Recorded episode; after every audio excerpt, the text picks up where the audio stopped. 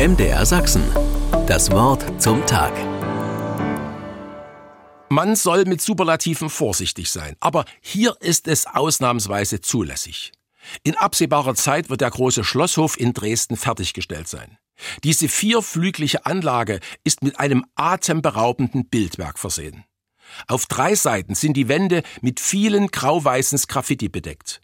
Die Nordwand ist dagegen farbig gestaltet. Die Originale wurden im 16. Jahrhundert geschaffen. Der Zweite Weltkrieg hat dann alles zerstört. Und nun erhält unser Land eine grandiose Sehenswürdigkeit zurück. Es wird nach seiner Fertigstellung eines der weltweit größten Renaissance-Bildwerke sein. Wer sich auf die Bilder im Schlosshof einlässt, erlebt Abenteuer pur.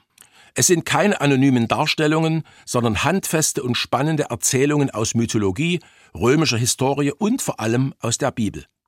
Mal sind es einzelne Bilder, mal Bildgeschichten in einer Serie. Davids Kampf mit Goliath und seine Flucht vor dem mordgierigen Saul. Die schräge Geschichte von Biliams Esel. Oder Mose, wie er Wasser aus dem Felsen fließen lässt. Und Josua, wie er die Sonne anhält. Liebes- und Heldengeschichten, dazu handfeste Krimis. Beim Betrachten der Bilder steckt man in einem einzigen Abenteuerroman. Leider sind diese Bilder nur schwer verständlich. Das liegt weniger an den Bildern, sondern an uns, obwohl uns keine Schuld trifft. Gerade die Älteren unter uns, die die DDR-Schule besucht haben, werden zu den Bildern kaum Zugang finden. Biblische Geschichte durfte damals offiziell nicht gelehrt werden. Aber nicht nur für Christen, für die dieses Wissen Lebensinhalt ist, ist dieser Teil der Geschichte wichtig. Unsere Altvorderen haben ständig biblische Geschichte in große Kunstwerke, in Musik und Malerei gegossen. Die Kunst erschließt sich durch deren Kenntnis.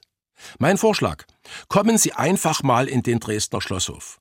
Anhand der Bilder kann man viel erfahren. Und auch wenn man von biblischer Geschichte nicht viel weiß, es gibt durch die neuen Medien gute Möglichkeiten, sich vorzubereiten. Man versteht dann mehr. Und der Kunstgenuss ist somit viel größer. MDR Sachsen. Das Wort zum Tag.